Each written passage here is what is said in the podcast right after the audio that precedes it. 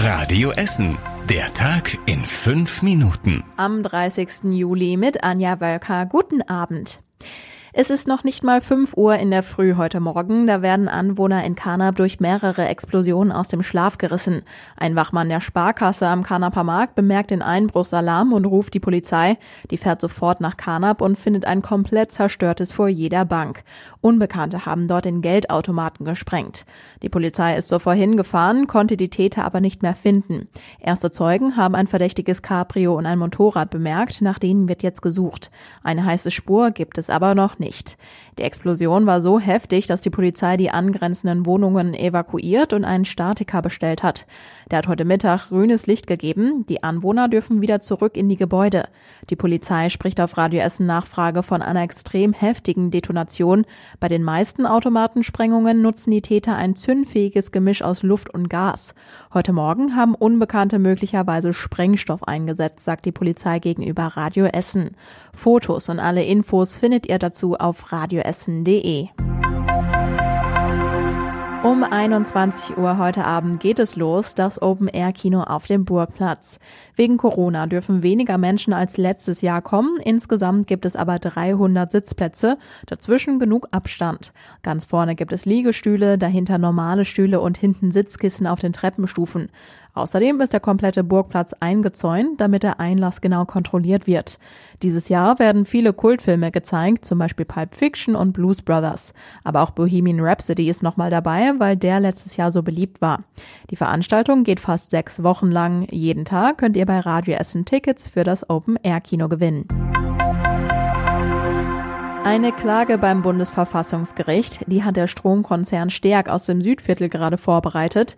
Es geht um das Gesetz zum Kohleausstieg. Stärk geht es offenbar nicht um den Kohleausstieg an sich. Er will mit der Klage wohl eine bessere Entschädigung für das Abschalten seiner Anlagen.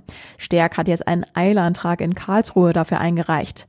Anfang Juli hatten der Bundestag und Bundesrat den Ausstieg aus der Kohleverstromung bis 2038 beschlossen. Das Gesetz wurde kurz vor der Verabschiedung noch zugunsten der Stein Steinkohleindustrie verbessert. 750 Trauergäste, so viele Menschen waren heute Mittag auf dem Friedhof am Hallo in Stoppenberg. Sie haben sich von einem wichtigen Mitglied eines libanesischen Clans verabschiedet. Vorher wussten Stadt, Polizei und auch die Familie selbst nicht, wie viele Trauergäste überhaupt kommen. Die Stadt sagt, dass die Familie selbst dafür gesorgt hat, dass sich alle an die Corona-Regeln halten.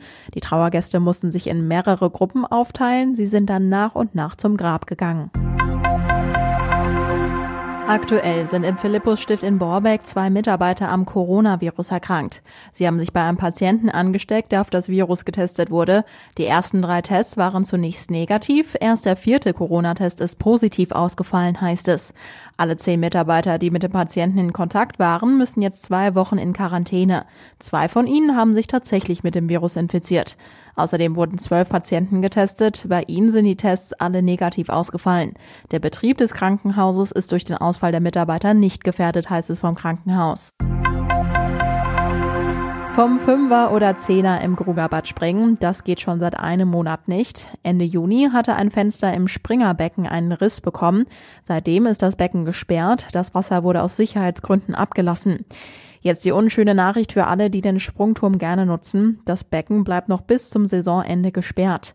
Die Lieferungen für neue Scheiben dauern mehrere Monate. Springen geht also erst wieder im nächsten Jahr. Grund für den Riss sind offenbar Verspannungen im Rahmenbereich, sagt die Stadt. Und das war überregional wichtig. US-Präsident Trump hat eine Verschiebung der Präsidentschaftswahl im November ins Gespräch gebracht. Wegen Corona werde es Wahlbetrug durch eine Zunahme der Briefwahl geben, schreibt er auf Twitter. Die Hürden für eine Verschiebung sind aber extrem hoch.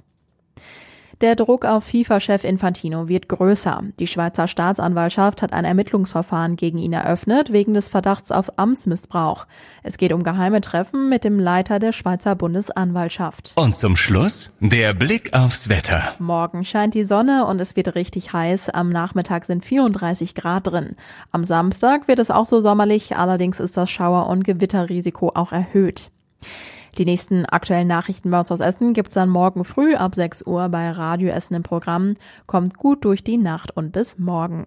Das war der Tag in fünf Minuten. Diesen und alle weiteren Radio Essen Podcasts findet ihr auf radioessen.de und überall da, wo es Podcasts gibt.